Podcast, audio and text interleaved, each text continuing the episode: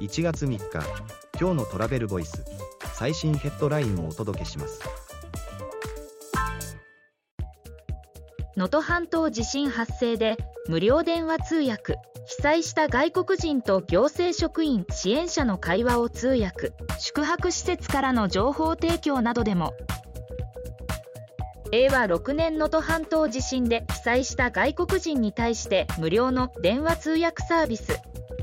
通訳翻訳サービスを提供するブリッジムリングアソリューションズ社が提供開始。記事の詳細はトラベルボイス .jp で。ではまた明日。